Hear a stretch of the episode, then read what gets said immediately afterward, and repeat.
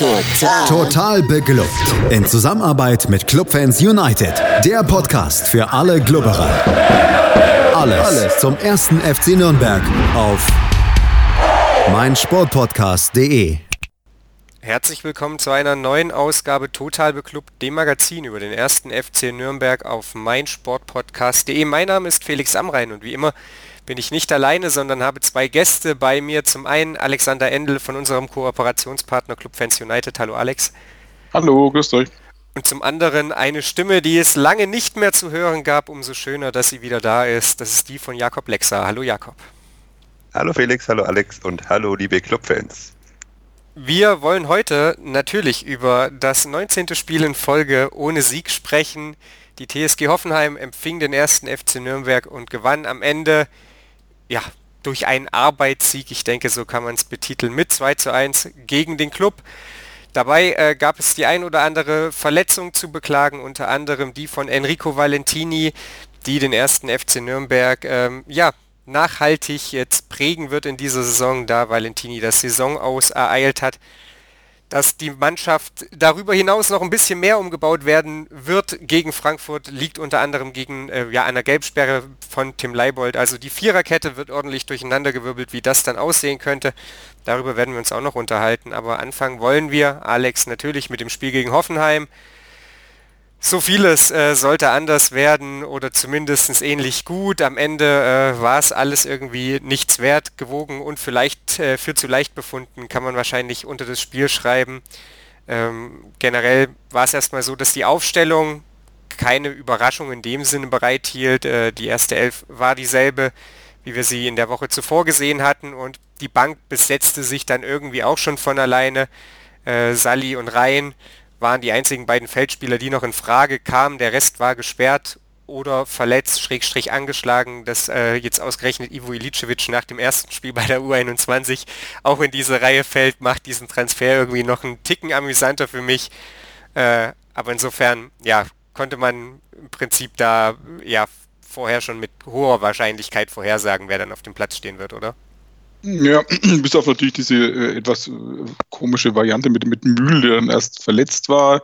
Ähm, dann ging schon durch, dass die, das Bauer kurzfristig die Mannschaft drückt, dann war er dann plötzlich, das habe ich auch nicht erlebt, eigentlich, dass jemand quasi vom Spielberichtsbogen quasi gestrichen worden ist und dann doch wieder draufkam. Also eine, eine an, angebliche Verletzung, ich weiß gar nicht, was es genau war.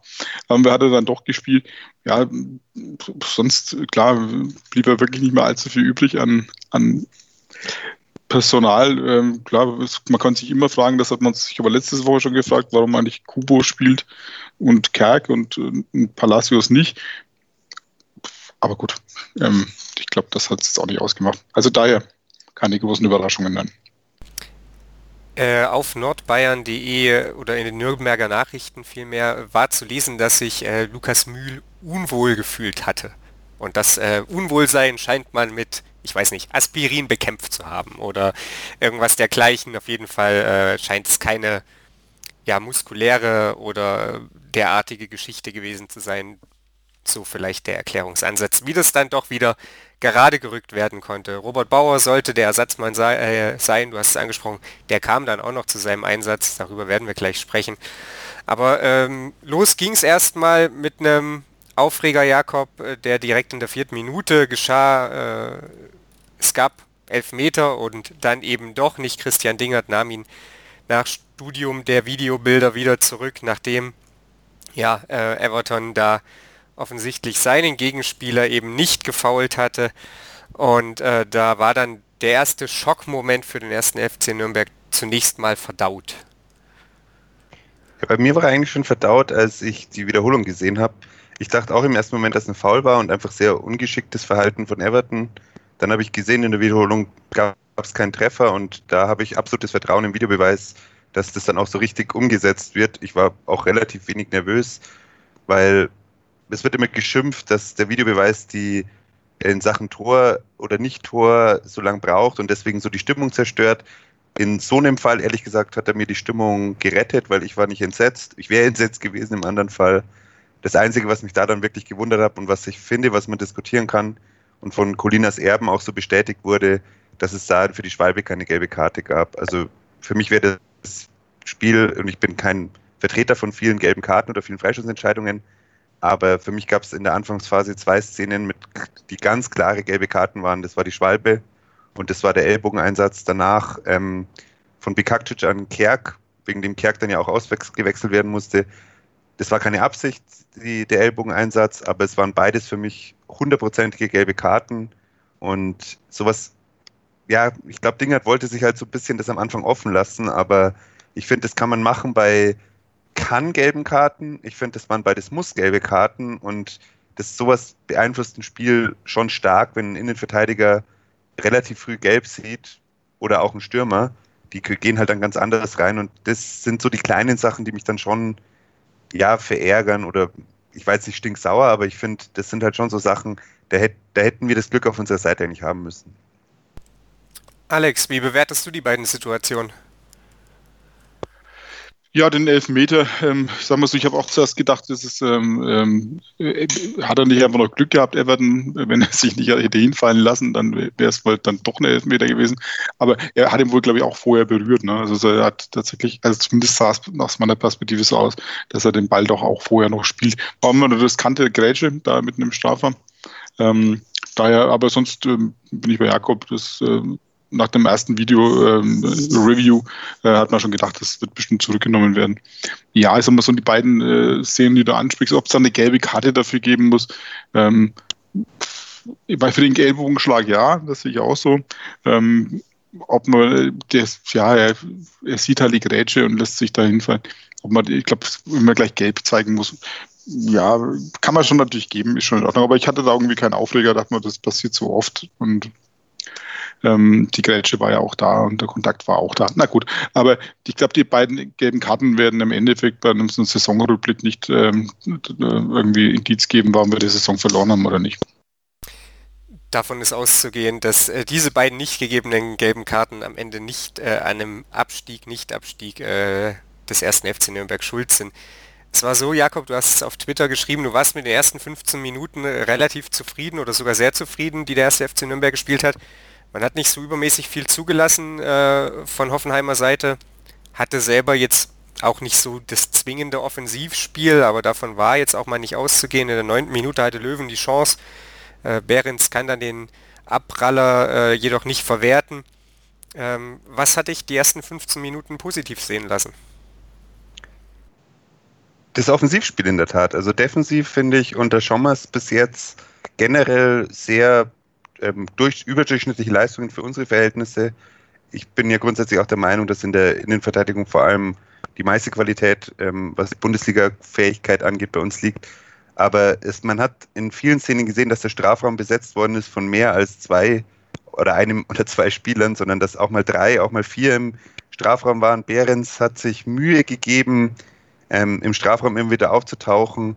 Und das hat es doch unter Kölner sehr wenig gegeben. Wir haben unter Kölner sehr, sehr viele Flanken immer in den Strafraum fliegen sehen, wo nur Ishak stand, der halt dann auch eigentlich nicht treffbar ist. Flanken sind ja auch grundsätzlich eher kritisch zu sehen, was die, was die Erfolgsquote angeht. Ähm, und da habe ich doch eine Idee dahinter gesehen, wie man versucht, in verschiedenen Positionen den Strafraum zu besetzen und dann durchzuspielen.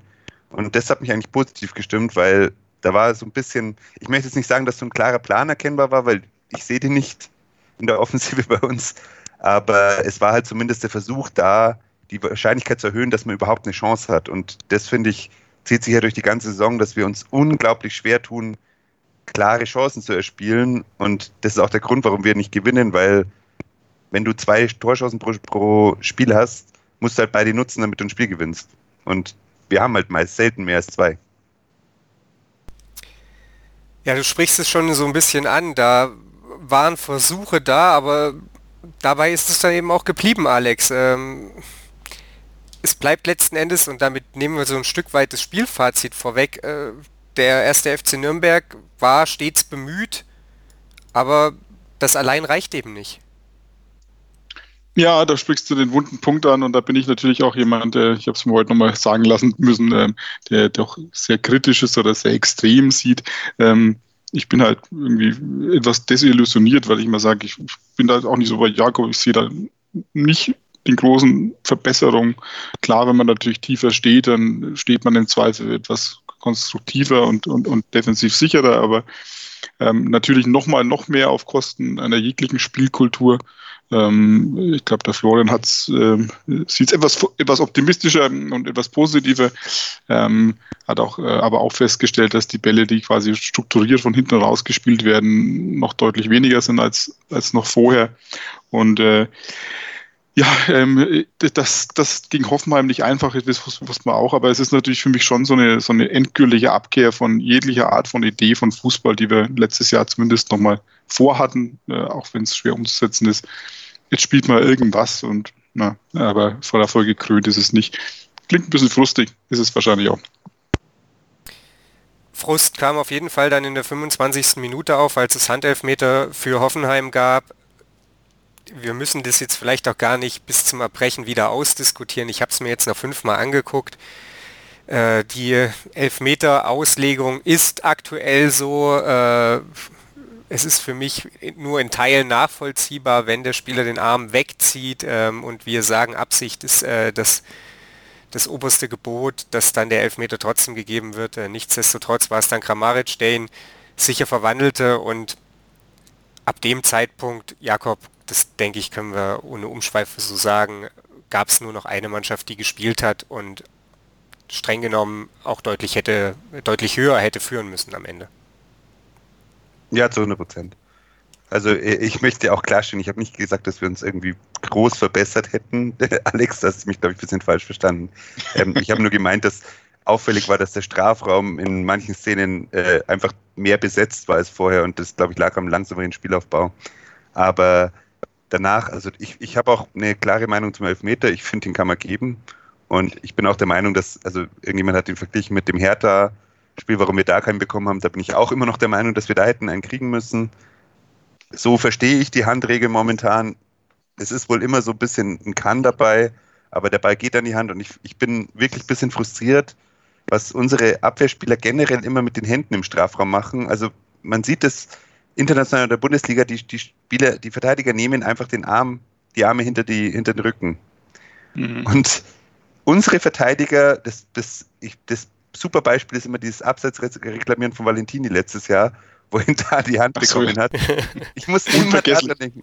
Unfassbar dumm. Everton letztes Jahr auch schon äh, in einer ähnlichen Szene, das war dann 1 zu 3, das war nicht so schlimm, aber immer haben sie die Arme irgendwo umeinander fliegen und dann passiert es dreimal in der ersten Halbzeit, dass, dass dadurch Szenen entstehen. Der zurückgenommene Elfmeter, wo Alex ja gerade ganz richtig gesagt hat, wenn der einfach weiterläuft, dann kriegt er ihn und zu Recht.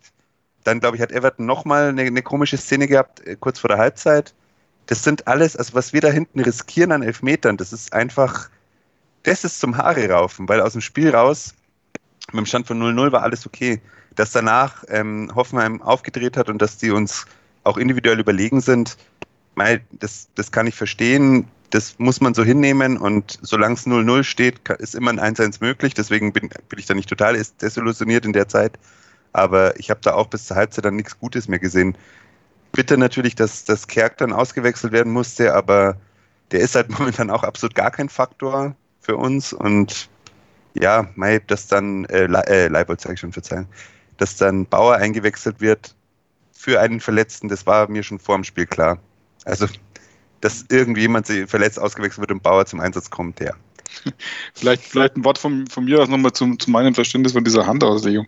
Also, wenn ich das alles richtig, was ich bisher gehört habe, also nicht nur zu dem Spiel, sondern generell richtig verstanden habe, ist es einfach so, dass man mittlerweile sagt, ein Profispieler ähm, ist in der Lage, seine, äh, nicht nur seine zwei Geräten, sondern auch seine Hände so zu koordinieren, dass er jederzeit weiß, was er da tut. Dafür macht er nichts anderes, außer seinen Körper ähm, zu trainieren das ganze Jahr. Ähm, das heißt, ähm, wenn ich eine, einen Arm irgendwo habe, dann ist es quasi immer Absicht, weil ich meine Hand eben dahin bewegt habe. Und äh, wenn das bei Nürnberg-Spiel ja nicht der Fall sein solle, dann können wir wieder polemisch werden, mal fragen, warum sie das ausreichend nicht können. Und deswegen sagt man halt, okay, wenn der die Hand da oben hat, dann hat er das koordiniert gemacht und damit vergrößert er seine Körperfläche. Und wenn er jemand da hinschießt, das ist seine Hand. Und deswegen, äh, ob man die Regel jetzt gut findet oder nicht oder schon, schon wie klagt, dass wir jetzt schon fast beim Feldhockey sind, das ist alles richtig, da kann man darüber diskutieren.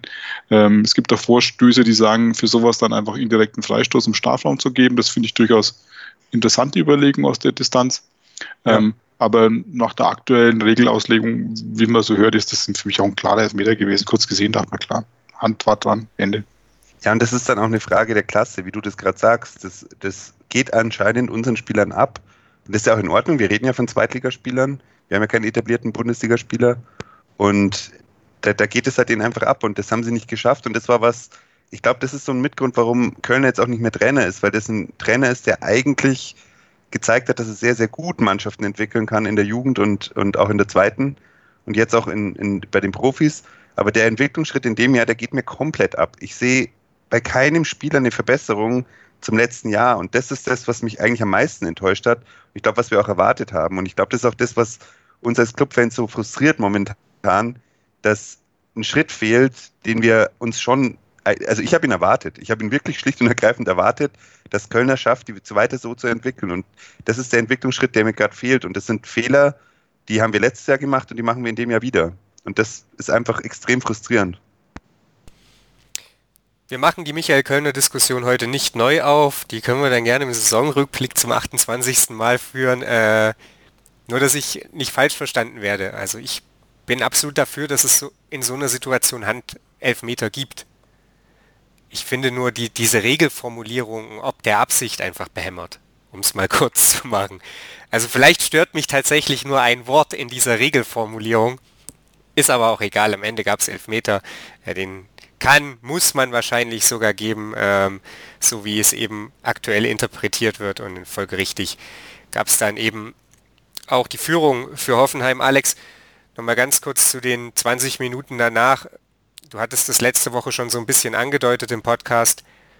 Das war genau das Spiel, das man dann von Hoffenheim auch erwarten musste und aus FCN-Sicht befürchten musste, oder? Das dann in der zweiten Hälfte der ersten Halbzeit äh, zu sehen war. Ja, ähm, das ist halt tatsächlich so. Ne? Also wir, wir haben halt da in der Beziehung nichts zu bieten und äh, wenn wir halt defensiv ein reines Defensivkonzept haben und wir gerade in Rückstand, dann ist das Konzept da auch vorbei. Wie hat es mal jemand gesagt gehabt, wir wollten 0 zu 0 spielen, das ging auch bis zum 1 zu 0 ganz gut. Ähm, so ähnlich ist es äh, das Zeit auch.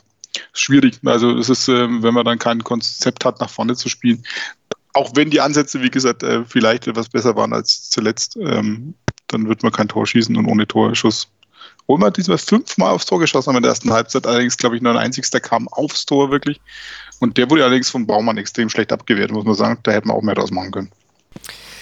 Das ist durchaus richtig. Äh, die Statistik äh, gibt es so wieder und äh, wir hatten es vorhin angesprochen, Eduard Löwen schoss, Baumann ließ nach vorne abprallen, aber dann ähm, waren die FCN-Spieler eben den Tick zu spät da, die Situation verpuffte. Neunte Minute war das der Fall.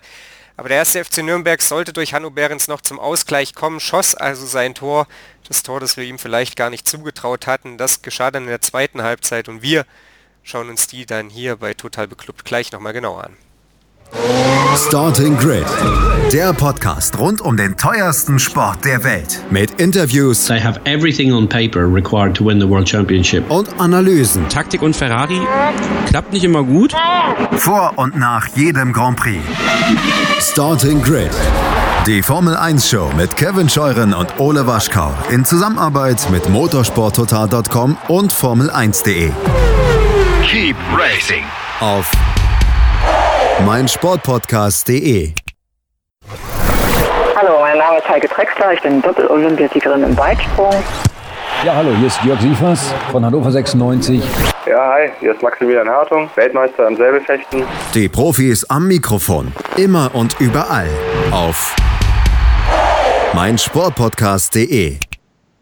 Die zweiten 45 Minuten brachten zunächst den Ausgleich für den ersten FC Nürnberg und am Ende doch wieder null Punkte, da Kramaric eben der Mann des Nachmittags war und für Hoffenheim noch den Siegtreffer erzielte. Zu Gast sind immer noch Alexander Endel und Jakob Lexer hier bei Total Beklubbt.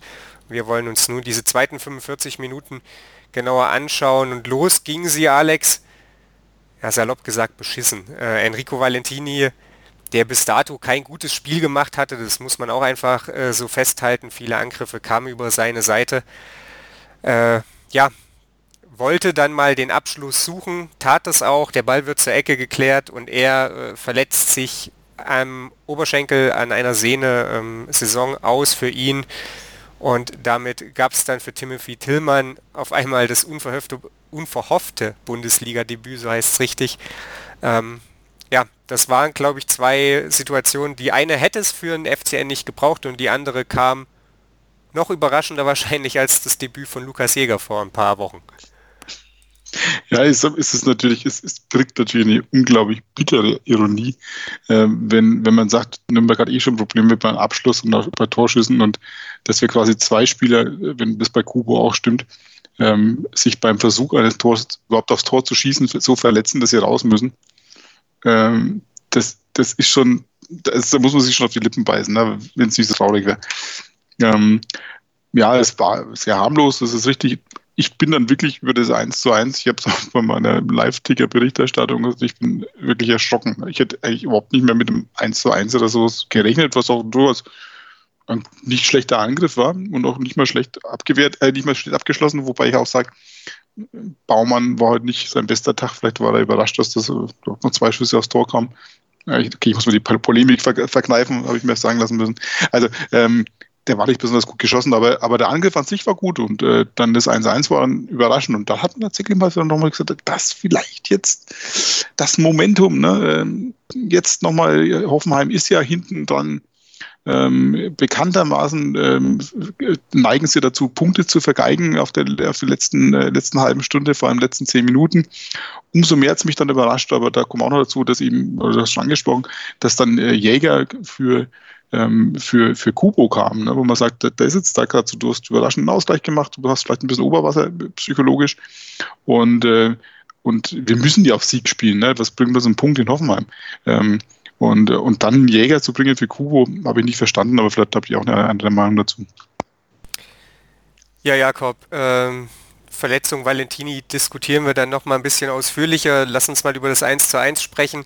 Das Ganze war natürlich auch überhaupt nur möglich, weil Hoffenheim gefühlt nicht nur einen, sondern vier Gänge zurückgeschaltet hat. Äh, Hoffenheim hat gesagt, wir machen mal hier ganz ruhig und wenn wir da einen Konter fahren, dann ist das Ding hier in Sack und Tüten und dann hat eben Yuya Kubo diesen einen Geistesblitz, den man sich eigentlich von ihm ja eher so im Viertelstundentakt erhofft, der dummerweise aber nur ja jedes vierte Spiel auftritt, ähm, spielt dann raus zu Leibold, der hat ein bisschen Glück bei seiner Hereingabe, dass die wirklich direkt in den Fuß von Ishak dann abgefälscht wird und der liegt weiter auf Behrens und ähm, der erwischt dann, Alex hat es angesprochen, Baumann auf dem falschen Fuß. Äh, wie hast du das 1-1 wahrgenommen? War absolut ein schöner Spielzug insgesamt. Du, ihr habt es schon alles angesprochen. Ich meine, da haben jetzt Spieler, die wirklich über weite Strecken enttäuschen. Ich habe Behrens zum Beispiel stark kritisiert. Ich fand ihn unterirdisch im Spiel davor. Der, die Laufwege haben nicht gestimmt. Zum Teil ist er den Bällen auch nicht mehr nachgegangen. Ähm, das, was eigentlich, wo also der, der Vorkämpfer zumindest ist im, im Spiel, das hat er da bleiben lassen. Ishak ist komplett blass geblieben. Leibold ist bis jetzt eine ja, Schwäche eigentlich auf der linken Seite statt eine Stärke von uns. Und Kubo ist eigentlich die permanent unsichtbar und da machen alle drei eine richtig gute Szene draus. Ishak wirklich auch wieder super Übersicht. Also stark gemacht. Der Abschluss mit bisschen Glück, aber Mai, ähm, äh, Behrens macht ihn rein, ist jetzt unser bester Torschütze. Der Spielzug war auf jeden Fall gut. Wir brauchen halt von diesen Spielzügen, weil auch da ist, glaube ich, die Expected Goal in dem Fall aus, aus der Situation nicht besonders hoch. Wir bräuchten eigentlich fünf, sechs, sieben Chancen ungefähr von der Qualität, um Bundesliga-Status zu erreichen. Und das sagt eigentlich alles aus, dass es eine der wenigen war in der kompletten Rückrunde und ich glaube auch in der kompletten Saison, wo wir das so ausgespielt haben. Aber das hat natürlich Mut gemacht.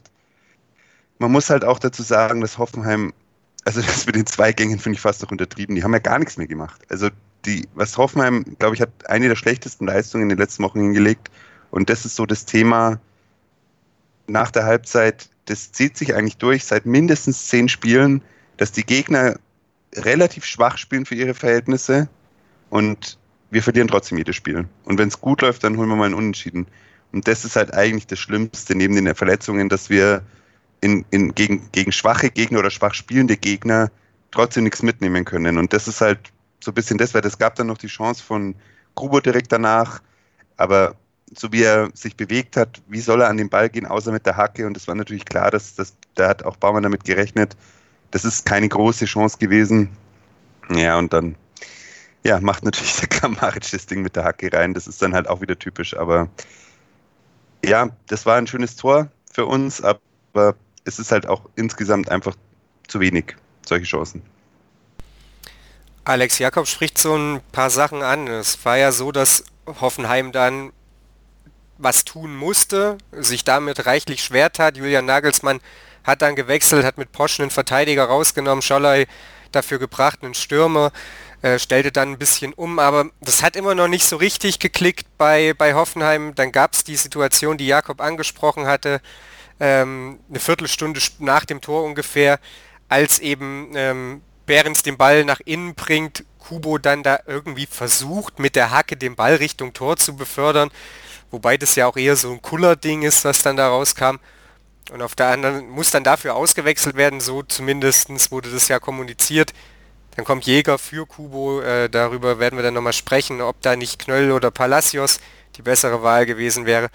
Und zwei Minuten später äh, gibt es dann eben ja gefühlt die, die, eine ähnliche Situation im Nürnberger Strafraum, äh, wo erst ein bisschen ja, unfreiwilliger Slapstick ist, weil Löwen sich auf den Hintern setzt und am Ende Kramaric eben weiß, wie man mit der Hacke ein Tor macht, zu einem Überfluss dann auch noch äh, Martenia dabei tunnelt und äh, dann ja, steht es 2-1. Ja, ich sag mal so, das hängt natürlich auch mal, ich erinnere mal noch ganz schwach uns an das Spiel gegen unseren nächsten Gegner, das wir nächstes vor unserer Brust haben. Äh, da hatten wir es nämlich ähnlich. Ähm, da ist natürlich auch immer eine viele Frage, was da von der Bank kommt. Ne? Auch wenn die jetzt nicht so richtig überzeugen, aber Schalai kam zum Beispiel rein, Bittenkort kam rein. Ähm, das ist natürlich dann auch Qualität, die können wir uns, äh, die haben wir nicht. Und die kommen da alle in einer 69. und 72. Mal auf, ähm, äh, auf den Platz und äh, Schalai hat sich auch das Tor dann äh, mit vorbereitet. Ähm, das ist halt einfach auch nochmal die Qualität, die, wie damals gesagt, bei Frankfurt war es Haller, der dann, der dann reinkommt und der uns dann halt nochmal richtig wehtun kann. Und äh, da fehlt, fehlt uns jegliche Substanz, was wir nochmal von der Bank nachlegen könnten. Und ähm, äh, da hat man das schon gemerkt. Ne? Aber ich glaube auch, dass das Hoffenheim eigentlich sich einig dachte, ähm, so sagt zumindest auch so taktisch, der Club muss jetzt irgendwann aufmachen, ne? weil das, ein, selbst ein Punkt kann ja nicht reichen. Ähm, haben halt nicht gemacht. Aber ähm, dann kommt der Karamaric und macht dann so ein schönes Tor. Also ich möchte zu dem Wechsel, Entschuldigung, weil du hast ja gerade den Jäger vorhin schon angesprochen. Ähm, also ich frage mich schon, was da los ist. Also wir haben mit Simon Rhein jemanden, der hat schon ein paar Bundesliga-Einsätze gehabt. Der ist zumindest auf, auf mittlere Sicht eine Option für die erste Mannschaft. Und den Lukas Jäger, der mit auch weder in dem Alter ist noch fußballerisch irgendwas vorweist, was ihn dazu befähigt, dass er uns irgendwie hilft nächstes Jahr. Und ähm, Federico Palacios, der jetzt nicht überragend gespielt hat, als, als er noch Stamm gespielt hat, aber ehrlich gesagt besser als, als Kubo. Ich weiß nicht, was die im Training machen, dass der Schommers denen nicht mal die Chance gibt und der Wechsel, also Jäger für Kubo, da platzt mir die Hutschnur. Weil was, was, was ist das für ein Zeichen? Ja, also ich finde das eine absolute Katastrophe, den Spieler, der, ich, ich muss immer nur an, an, an das, wo ein Jäger als Neuzugang da war und der Leibold ihn gefragt hat im Trainingslager im Club TV, was machst du eigentlich beruflich? Und das, das ist, ist so bitter. Und da muss ich echt sagen, ich, ich möchte ihm schon mal grundsätzlich die Chance geben, dass er da irgendwie was umsetzt. Aber das sind nicht die Zeichen, die du setzt als, als Trainer. Und wir haben junge Spieler, wir haben wahnsinniges Verletzungspech und Sperrenpech natürlich auch da, da, da wird die Bank wird natürlich arg dünn. Aber Palacios ist ein Spieler, der gezeigt hat, dass er, der hat zwei Tore geschossen bis jetzt, der kann mit dem Ball umgehen, der hat, aus meiner Sicht eine der besten Ballverarbeitungen bei uns im, in der Offensive, macht eigentlich das, was Kubo macht, in besser und sieht momentan gar keine Chance. Also ich weiß auch nicht, was da los ist. Ich vermute, dass der furchtbar trainiert, aber man weiß es nicht. Also da muss ich auch noch, ich, ich will es ja nicht wieder machen, ich habe gesagt, ich verspreche es, ich tue es nicht wieder. Aber für, für Kölner hätte man tatsächlich, wenn der diese Maßnahmen getroffen hat, wie gesagt, ich sag's mal so, Kubo, der jetzt zum dritten Spiel seit der Spiel, bis auf ganz wenige Lichtblicke ähm, eigentlich unterirdisch spielt. Kerk genau so schlecht ist, wie man in seiner Verletzung auch gesehen hat und eigentlich gar nichts reißt. Und gut, für die Ausrüstung kann er jetzt nichts. Ähm, und dann, wie gesagt, einen Jäger zu bringen, ich sag's mal böse, wie gesagt, wenn das Kölner gemacht hätte, ne, wäre es ein Aufstand in Nürnberg gewesen. Ne. Das gibt eine unglaubliche Milde gegenüber Schommers, vielleicht auch zu Recht, das ist auch, auch okay, der kann auch nichts dafür. Aber äh, die Maßnahme würde man bei, bei Kölner nicht verstanden haben, die er da getroffen hat. Und wie gesagt, gerade so dieses Jäger für Kubo, ich habe auch gesagt, wie der, dachte mir, ich hab, dachte, muss jetzt lachen oder heulen. Ne? Ähm, du, musst, du musst doch einen Bayer holen. Du musst doch jetzt diese Situation, was nutzt denn dir ein Punkt? Habe ich vorhin ja schon mal gesagt. Und dann Jäger zu bringen, für was? Ne? Da bin ich genau bei dir, Jakob. Ich verstehe es nicht. Das ist Signal und auch taktisch nicht nachvollziehbar. Ich möchte Lukas Jäger ein bisschen in Schutz nehmen, weil Jakob getan hat, als wäre er 33. Lukas Jäger ist 25, also 25. er ist durchaus in einem Alter, dass er durch äh, ja noch eine Weile Profifußball spielen kann. Ob das auf Erstliganiveau ist, da müssen wir nicht ja, drüber das, reden. Ne? Das, das könnte ich auch gar nicht. Zweitliganiveau. Ja, aber das möchte ich, das ist auch, das könnte ich wirklich gar nicht beurteilen. Das möchte ich ganz wichtig von mir anders aus sagen. Ich könnte es nicht sagen. Ich weiß nicht, wie gut Jäger ist. Ich habe ihn Training nicht gesehen. Ähm, ich weiß es nicht, aber ich sage mal so von der Position her äh, ist er ein reiner Zerstörer. Ähm, warum man da den bringt für einen, einen, einen Stürmer oder einen Offensivspieler an der Situation, wo ich gerade einen Ausgleich gemacht habe, Erklärst du uns, Felix? Vielleicht er hat irgendwann mal er, in irgendeinem Spiel für die U21 hat er die Bude gemacht.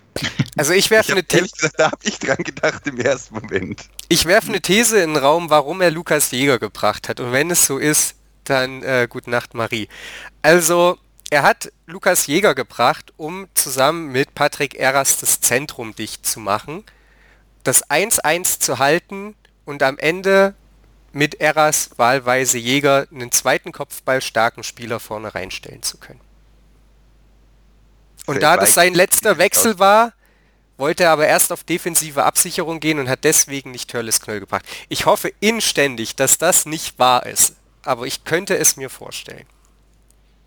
Ja. Knöll ist halt auch ein gutes Stichwort. Der, natürlich ist es ein Junge, der braucht ein bisschen, um, um reinzukommen und der Sprung von der Regionalliga Nord ist es, glaube ich, Nord Nordost? Alex, ich glaube, du weißt Nord. es. Nein, Nord, Nord, Nord ist es. Ähm, in die Bundesliga ist natürlich schon ein großer. Und äh, der hat schon deutlich eine deutliche Delle drin gehabt, schon, schon seit längerem. Aber auf was bereiten wir uns gerade vor? Wir bereiten uns gerade vor auf einen wahrscheinlichen Abstieg. Und das ist, glaube ich, schon mal klar. Und das ist den Fans klar. Ich hab, man merkt es auch so ein bisschen. Ich glaube auch, das ist ein Grund, warum sich gerade keiner aufregt. Weil es rechnet eh keiner mehr damit, dass wir drin bleiben. Der Satz von Martinia, Deutschland rechnet nicht mehr mit uns. Ähm, klingt zwar lustig, aber es stimmt ja auch. Und man muss jetzt auch mal so ehrlich sein, die Chance ist da rechnerisch. Die anderen sind echt auch ganz schön schlecht, aber wir sind schlechter. Und dann frage ich mich schon, auf was baue ich denn? Auf, auf, auf was bereite ich mich denn vor? Und wenn ich als Schommers, wie er ja im Interview danach gesagt hat, er möchte, er traut sich das zu, er möchte Trainer bleiben, er traut sich zu, in der Bundesliga und in der zweiten Liga als nicht Interimstrainer, sondern als, als Trainer zu, reüssieren, dann möchte ich da auch einen klaren Plan sehen. Und der Plan kann nicht sein, dass ein Spieler, der sich in zwei Jahren nicht durchsetzen konnte, ähm, in Lukas Jäger, dann als der äh, auch noch in eine Situation zu bringen, wo er im Endeffekt nur verlieren kann, weil was will denn Jäger gewinnen in dem Moment? Für den ist er natürlich auch eine totale Scheißsituation. Dann muss ich doch zeigen, was ist mit Palacios, was ist mit Knöll? Das sind Spieler, die haben Vertrag nächstes Jahr. Das sind Fuchs. junge Spieler, die sich entwickeln können. Fuchs auch. Fuchs auch, ja. Ich weiß, der ist nicht beliebt in der Fanszene, aber der ist auch, der, bei dem kann ich mich zumindest darauf verlassen, dass er kämpft und kratzt und beißt. Und was Fuchs auch besonders gut kann, ist ja das Spiel ohne Ball, dass er mal drauf geht, dass er sich da einsetzt. Das hat er am Anfang von der Saison ziemlich gut gemacht. Und wir gehen jetzt auch ein bisschen früher drauf. Wir spielen auch ein bisschen aggressiveres Pressing. Und Fuchs steht nicht mal im Kader zum Teil. Ich glaube, ähm, am Wochenende stand er jetzt mal wieder drin. Aber das sind doch Spieler, wo ich sage, da, da, sind Schritte möglich. Und das sind Spieler, die, die für unsere Kragenweite im nächsten Jahr genau passen eigentlich.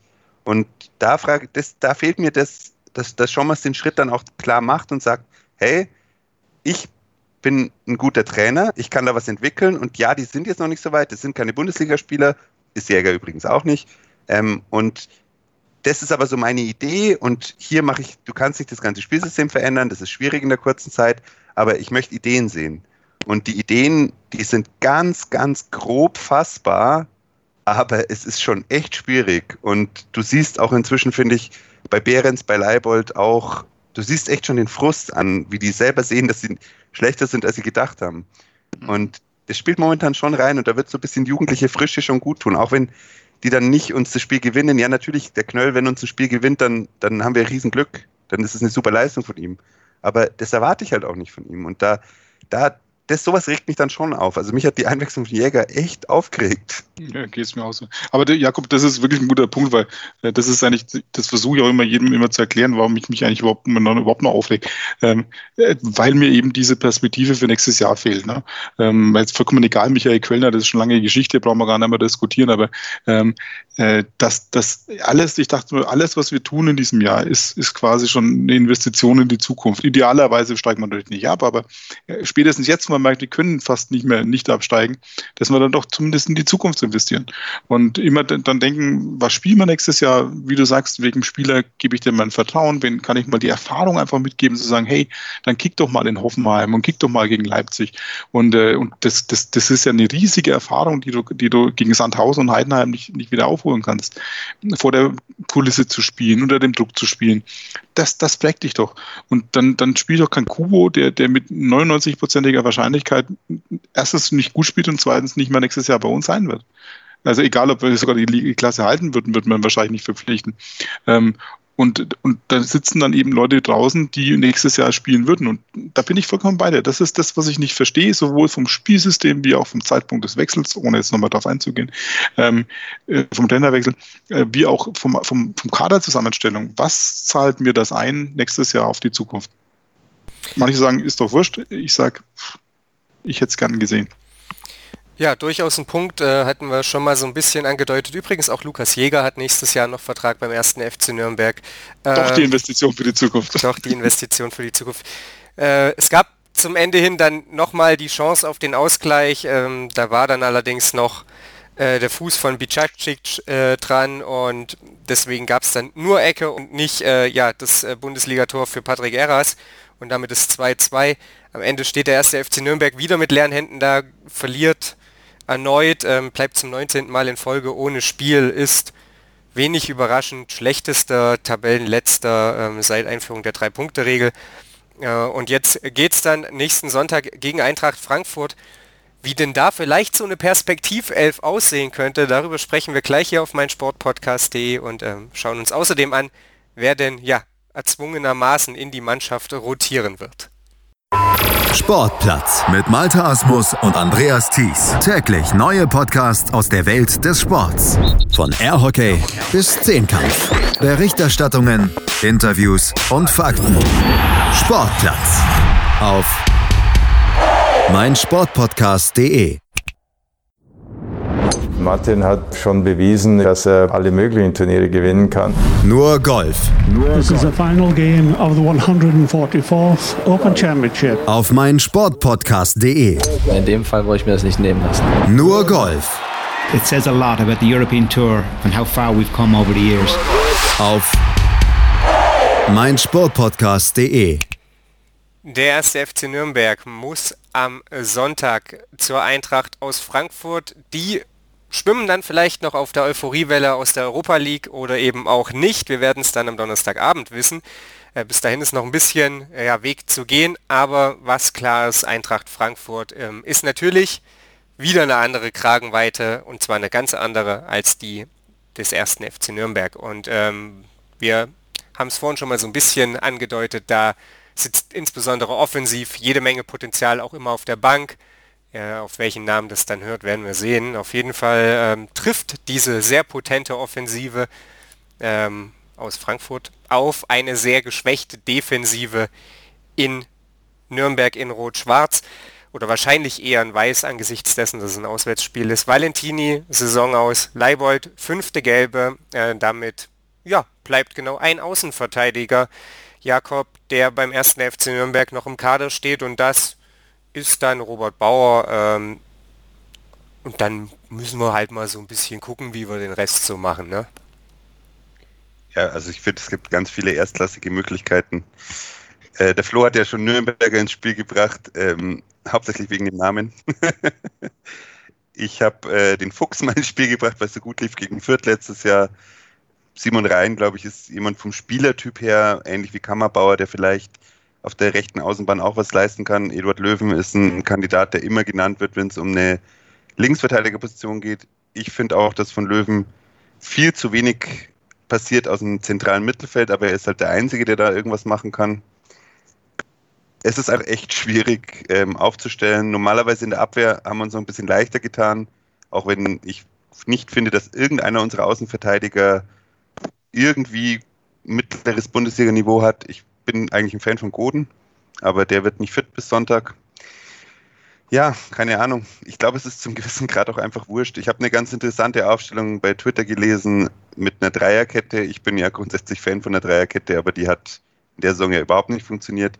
Ich finde eigentlich, unsere besten Spieler sollten spielen und wenn Mark Reiter fit ist, sind Everton, Mühl und Mark Reiter drei von unseren wahrscheinlich fünf besten Spielern.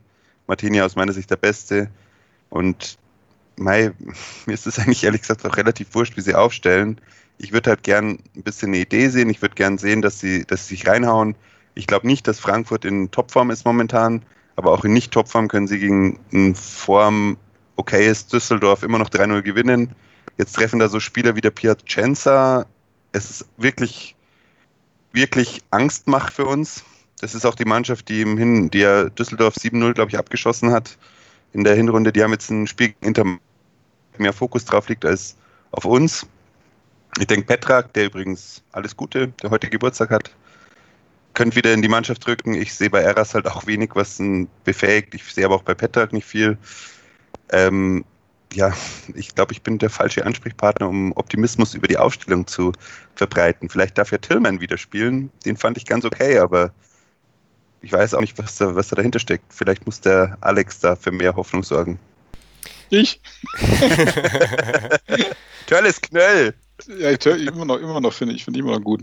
Ähm, ja, ich sage mal so, ähm, in der Tat, also die, die Defensivkonstellation ist, ist sehr schwierig, weil wir jetzt mittlerweile ähm, ja wirklich gar keine mehr auf den Außen haben. Also es spricht viel dafür, dass man es tatsächlich mal mit einer Dreier probiert, weil das bin ich vollkommen bei dir. Ja. Man soll die Besten spielen lassen und dann ähm, vielleicht einfach auch mal die Taktik dann anpassen. Und äh, dann, wenn man dann mit dem Makler Everton und Mühle spielen lassen würden, so schlecht finde ich das jetzt mal gar nicht. Ähm, da kannst du noch einen Bauer quasi dann ähm, äh, etwas rechts weiter nach da vorne orientieren, kannst da ein bisschen variieren und mal, ich glaube auch, auch glaub, Mühle könntest du auch mal ähm, auch links mal rausrutschen lassen. Also da gäbe es schon, schon Möglichkeiten. Und wie geht's mit dir? Also ich bin ja im Stadion auch am, am das ist ja mein Heimspiel quasi, am Sonntag und ähm, äh, Im Prinzip muss einem Angst und Bange werden, weil die Frankfurter wirklich eine extrem gute Mannschaft haben. Diese, warum auch immer, wie das passiert ist, weiß ich auch nicht. Ähm, es, es, sah so gut aus, wie sie am Anfang gegen Ulm, glaube ich, ausgeschieden sind. Ähm, aber jetzt muss ich das ganze Jahr lang immer die Erfolgsstories der Eintracht immer anhören hier. Ähm, die sind extrem gut und ähm, macht eigentlich sogar, man darf es auch nicht laut sagen, richtig Spaß zuzugucken. Ich habe mir sogar das Düsseldorf-Spiel angeguckt, weil das ist schon, das sind schon ein paar Techniker dabei und die haben auch so eine Ding, so eine Emotionalität im Stadion. Da, wenn es richtig gut läuft, die, es macht denen auch richtig Spaß, dich abzuschießen. Ne? Also, das kann durchaus auch passieren. Aber, jetzt mache ich doch ein bisschen Mut. Ähm, jetzt könnte mal schon mal das Taktik der Defensive, wenn man nicht in Rückstand gerät, vielleicht was bringen, weil die, die Eintracht neigt nämlich schon dazu, wenn das nicht klappt gleich am Anfang, äh, dann werden die immer und nicht mal in Führung gehen. Düsseldorf sind sie ja in Führung gegangen und dann haben sie sich dann letztendlich ein bisschen, bisschen so vor sich hin dümpeln lassen. Aber wenn die nicht so in Führung gehen, dann werfen die immer mehr nach vorne und werden immer aggressiver nach vorne, ähm, dass die zum Teil hinten dann hasenwild werden. Und das ist schon eine gewisse Minimalschance, wo man sagt, wenn wir die tatsächlich auf seinem Wand laufen lassen, dass die dann die Geduld verlieren und auch die Disziplin verlieren das wäre meine Chance. Und ob das mit einer Dreierkette oder mit einer verkappten Innenverteidiger auf der Linksaußen, äh, Linksverteidigerposition ist, das ist dann auch egal. Also was ich da noch, deshalb ich habe im Hinspiel gesehen, da haben wir ziemlich lange das 0-0 gehalten und hätten bis halt auf die letzte Chance, die er dann verwandelt hat, eigentlich auch gut ähm, einen Sieg holen können. Und was halt die Dreierkette auch für einen Vorteil hat, man hätte halt einen Zweisturm. Und ich glaube, dass Ishak eine, eine zweite Anspielstation vorne, ob das jetzt Knöll ist, Palacios, was weiß ich, ist mir eigentlich relativ egal, aber ich glaube, dem tut ein zweiter Stürmer gut. Und nachdem bei uns aus dem Mittelfeld sowieso nicht kommt, was irgendwie kreativ ist oder ähm, wo man einen Spieler hat, der, der die Fäden zieht, warum nicht lieber noch einen weiter vorne hinstellen und bei den ganzen Geklopfe das wieder immer ähm, fabrizieren hinten raus aus der Abwehr oder aus, auch aus dem Mittelfeld die langen Bälle, da haben wir wenigstens eine Anspielstation mehr. Also ich würde, wegen mir sogar Kubo als, als bisschen hängend, das, ich glaube, das wird ihm auch besser tun. Aber einfach eine, in der zentralen Offensive noch einen Spieler mehr zu haben, glaube ich, wird dem Spiel gut tun. Also wenn schon was mutig ist und wenn er mal wirklich versuchen will, zu überraschen und vielleicht eine etwas Müdigkeit beim Gegner auszunutzen, dann wäre das doch jetzt mal die Möglichkeit. Jetzt könnte mal wirklich zeigen, hey, schaut mal her, ich mache das jetzt, die Dreierkette, ich traue mich das, vielleicht funktioniert's. Dann, dann kann schon nochmal so ein Zug kommen, egal ob es jetzt irgendwie noch Relevanz hat für die Tabelle oder nicht, aber man könnte halt da schon mal was zeigen. Die Voraussetzungen sind eigentlich nicht so schlecht für Sonntag. Der Zweckoptimismus ist aber irgendwie jetzt schon wieder vorhanden, oder? Immer. Ich liebe den Club zu schauen. Ich freue mich genau. auf Sonntag. Und vor allem müssen wir irgendwie vor Hannover gehen, weil es kann nicht sein, dass wir gegen eine Mannschaft wie Hannover, jetzt haben sie mal ganz gutes Spiel bei diesem Schneetreiben gegen Leverkusen gespielt, aber mit jedem, mit dem man ja spricht oder hört, sagt, das haben wir auch geschafft. Also Hannover ist wirklich das schlechteste Team der ganzen Liga und dass wir selbst gegen, hinter denen sind, das tut schon weh. Das ist ja schon äh, fast damals was als Chemnitzer FC, glaube ich, gegen die wir in der Relegation gespielt haben. Die habe ich damals schon so, auch so schlecht erlebt. Aber ich finde es auch, das ist äh, in der Tat, die haben am Donnerstagabend ein schweres Spiel in Mailand. Ähm, das kann lang gehen, das wird auf jeden Fall Kräfte rauben, auch vor allem den Fokus und die ganze Euphorie und ähm, genau, die Emotionen. Das, das ist, hatten jetzt am, Highlight. Und dann Montag hatten sie jetzt ein Spiel, was eh unglücklich ist. Montag, Donnerstag, Sonntag. Das ist schon eine Belastung für so eine Mannschaft, die es nicht kennt. Und ähm, äh, da, da hast du schon eine gewisse Chance, äh, hast du immer. Also, aber äh, klar, wenn's, wenn die die 500 aus dem Stadion schießen, darfst du dich auch nicht wundern. Also wir sind uns relativ einig, dass Fabian Nürnberger, der Linksverteidiger der zweiten Mannschaft, wahrscheinlich keinen Einsatz erleben wird. Auch wenn das natürlich irgendwie eine schöne Geschichte wäre, alleine für die Schlagzeile. Äh, dann stellt sich halt die Frage, gibt es die Dreierkette, gibt es wie gegen Borussia Mönchengladbach einfach Mühl als Außenverteidiger? Ähm, und Löwen als, als Außenverteidiger. Und die Frage, die ich mir halt stelle, das ist natürlich eine, eine Überlegung, dass du da mit Dreierkette spielst, aber uns fehlen halt das, was äh, ja auf, auf Fußballfachsprache mittlerweile so wunderbar Wingback heißt, das haben wir ja effektiv nicht mehr im Kader. Wir haben Robert Bauer, der das dann auf der einen Seite spielen kann, aber wer spielt das auf der anderen zum, zur Hölle? Und deswegen tue ich mir tatsächlich sehr schwer mit der Überlegung, da eine, eine richtige Dreierkette spielen zu lassen, weil dann machst du, glaube ich, die Außenbahn schon sehr weit auf und dann renn dir da Aller und wie sie alle heißen, schlicht und ergreifend die Bude ein und, und schießen dich da wirklich 6-7-0 aus dem Stadion. Scheißegal, wie das Spiel gegen Inter Mailand ausgegangen ist. Also da hätte ich tatsächlich ja, Bauchschmerzen. Na gut, wenn du Petra jetzt mit dabei hast ähm, und, und, Bauer auch noch, äh, dann kannst du ja theoretisch auch auf eine Fünferkette wieder, wieder fallen lassen. Ne? Also dann, dann hast du halt ähm, vier gelernte, äh, drei gelernte Innenverteidiger und einen defensiven Mittelfeldspieler und einen Außen.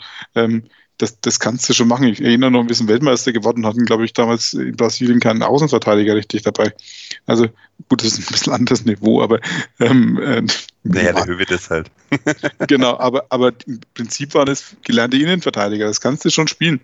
Ähm, aber äh, wir, wir brauchen normalerweise brauchst du die offensiven Wingbacks oder wie immer du die nennen magst, eher fürs Offensivspiel, weil, weil die sollen ja da quasi dann über die Außen nach vorne schieben, aber das hat ja bei uns noch weniger geklappt.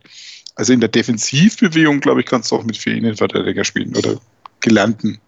Ja, du musst halt auf den Gegner schauen und die spielen immer mit Dreierkette, mit ähm, Da Costa und mit Kostic auf den Außen und die spielen beide eine, eine überragende Saison für ihre Verhältnisse auf jeden Fall, aber ich finde auch für Bundesliga-Verhältnisse sehr gut.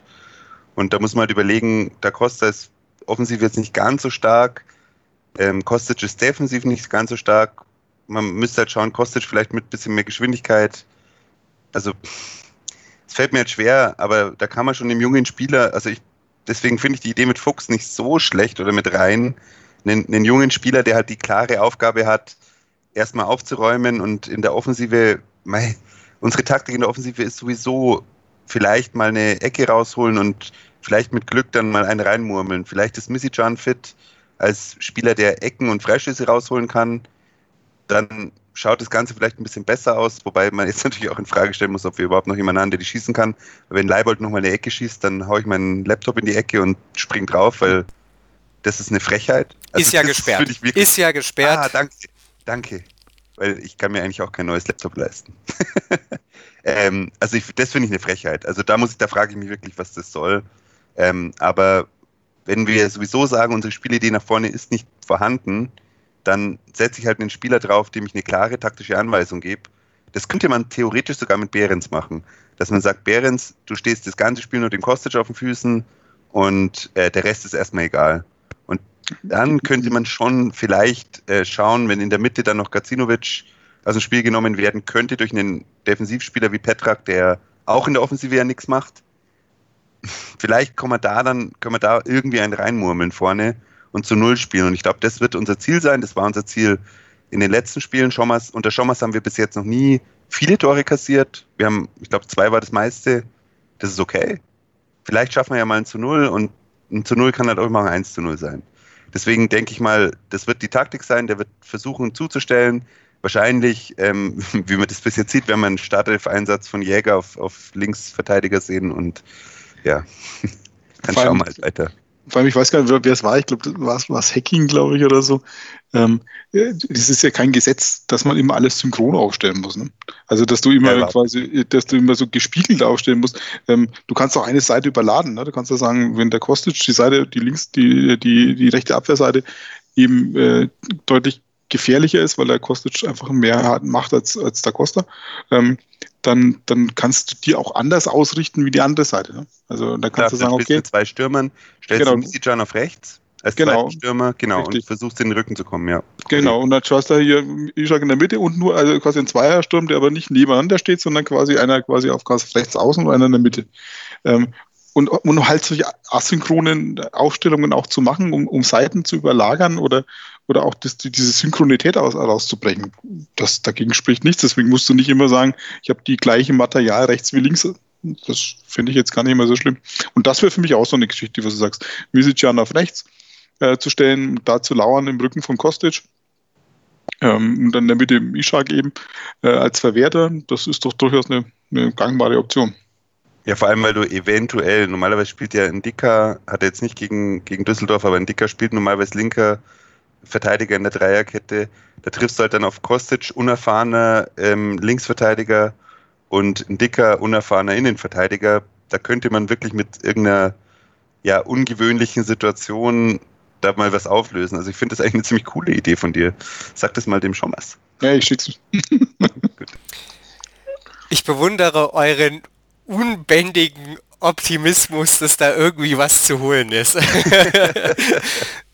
ähm, bei mir muss ich ehrlich gestehen, da hat sich eine, eine, ziemliche Lethargie mittlerweile breit gemacht. Die heißt, wir bringen das hier irgendwie ein bisschen mit Anstand über die Bühne und dann steigen wir ab und dann gucken wir weiter. Sportvorstand dauert ja scheinbar noch ein bisschen. Ähm, bringen wir das Ganze hier mal mit Anstand jetzt zu Ende. Jakob, also wie würde denn deine Wunschaufstellung gegen Eintracht Frankfurt aussehen und was holt die am Ende? Martinia im Tor. ähm, Wunderstellung, ja, ich, dann lege ich mich mal auf die Dreierkette fest, weil, eine, weil ich mag die Dreierkette grundsätzlich ganz gern. Ähm, wenn Margretter fit ist, ich übernehme die Idee von ähm, Alex, dass Misijan den zweiten Stürmer macht, aber auf, der Recht, auf die rechte Seite verschoben. Und im 3-5-2 haben wir dann zentral defensiv wird nicht so kommen. Ich mag die Reihen am liebsten von den drei Optionen, die wir haben, weil ich halt weder von Eras noch von Petrak besonders viel. Ähm, wenn ich mich entscheiden müsste, momentan wahrscheinlich eher Petrak, weil der gewinnt nochmal einen Zweikampf. Behrens wird spielen, Löwen wird spielen. Ich glaube, dann haben wir drei, drei. Hast du noch zwei Spieler oh. übrig? Nee, einen. Du hast ja erst. Torwart, oder? du hast zwei Stürmer, drei Mittelfeldspieler, drei Verteidiger, ein Torwart bislang aufgestellt. Ja, genau, dann fehlen die Außenbahnen, Bauer und ähm, Fuchs. Ich bleib dabei, ich mag den Fuchs. Und der kann gut neben Leuten herrennen und die nerven. Also wenn es so kommen sollte, zuerst gehört bei Jakob Lexer hier bei Total Beklubbt, äh, ich habe starke Zweifel, dass diese Aufstellung annähernd was mit ihr zu tun haben wird, äh, die am Sonntag da spielt. Aber es geht ja um die Wunschaufstellung. Wie spielt die dann am Ende? äh, 0 zu 7 ist wahrscheinlich ein bisschen hoch. Und als ich das letzte Mal getippt habe, haben wir einzeln verloren gegen Bielefeld. Ich glaube, wir gewinnen 2 zu 1. So. Also hier wirklich unbändiger Optimismus. Alex, du bist im Stadion. Welche Mannschaft darfst du dann da auf dem Feld sehen? Ja, wie gesagt, wir haben es jetzt ja schon, äh, schon hergeleitet. Also ich kann dem ja nicht mehr widersprechen mit der Dreierkette. Und mit dem Sturm haben wir es ja auch schon festgelegt. Dann bleiben eigentlich nur noch die, die Optionen ähm, den, im Mittelfeld, wo man sagt, okay, ich finde auch Löwen, äh, Behrens sind auf jeden Fall zwei Spieler, die man spielen lassen sollte.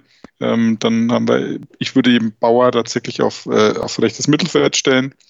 Ähm, und würde dann wahrscheinlich, also da haben wir noch zwei Positionen frei, wenn ich mich nicht ganz verrechnet habe, und dann würde das wahrscheinlich mit Petrak und, und Erdas machen, also quasi eine Dreierkette, davor zwei Sechser, an defensiven rechtes Mittelfeld und dann äh, davor äh, Löwen und äh, Behrens, die das Mittelfeld verdichten, aber Löwen sich auch mal nach links fallen lassen kann und äh, asynchron aufgestellt vorne der Sturm. Mein Tipp ist trotzdem ähm, 1 zu 4 aus Sicht äh, des, äh, des FC Nürnberg, weil ich glaube einfach, dass bei allem Optimismus, wo immer sage, es gibt immer eine Chance, man sollte immer dann versuchen zu arbeiten, ich glaube ich, dass die Eintracht einfach viel zu stark ist und zu viel individuelle Klasse hat, ähm, um, um, uns nicht so weh zu tun, dass wir ähm, dann mindestens ein, zwei, drei Tore kassieren. Ähm, das ist, glaube ich, auch würde die, die meisten Gegentore von Thomas bedeuten und das glaube ich auch, weil ich habe die jetzt ein paar Mal spielen sehen. Ist schon gut, ist zu, zu gut, zu gut für uns. Ich glaube ja persönlich, dass ähm, wir wieder ein 4-1-4-1 sehen. Ich glaube, die Valentini-Position wird von, von Bauer begleitet werden. Mühl rückt auf die Außenverteidigerposition von Leibold. Ähm, und dann spielen wir ganz stinknormal mit Viererkette und dann davor Petrak oder Eras. Das hängt hauptsächlich davon ab, ob Petrak fit ist. Und ähm, ja, dann werden wir wahrscheinlich wieder Bärens Löwen sehen und äh, ja, ich, ich hoffe nicht auf Kerr Kubo, aber ich fürchte auch, das werden wir wieder sehen und davor ich glaube tatsächlich, dass wir nur in der, in der Viererkette umbauen werden und ähm, am Ende damit 4-0 untergehen und das vielleicht auch nur, weil äh, ja, wieder zwei Tore in der Nachspielzeit fallen. Ähm, wir werden es sehen und äh, dürfen gespannt sein. Wollen uns abschließend dann äh, nochmal ganz kurz jetzt äh, zu Enrico Valentini äußern. Das äh, wäre fast hinten runtergefallen vor lauter Zweckoptimismus, aber der ist ja einer der Gründe, warum da hinten ähm, jetzt die Dreierkette von Alex und äh, von Jakob installiert werden kann. Äh, Enrico Valentini, Alex, ähm, ja, bittere Geschichte, oder? Ja, es ist sehr bitter, weil der ist auch ein Nürnberger Jung ne, und hat sehr viel Herzblut und ähm, auch Verletzungspech jetzt hat er wieder irgendwas. Das ist natürlich sehr, sehr bitter. Aber wie gesagt, und die Ironie ist natürlich umso schlimmer, dass er sich beim Torschuss verletzt hat. Ja, Jakob, äh, noch deine drei Sätze zu Enrico Valentini.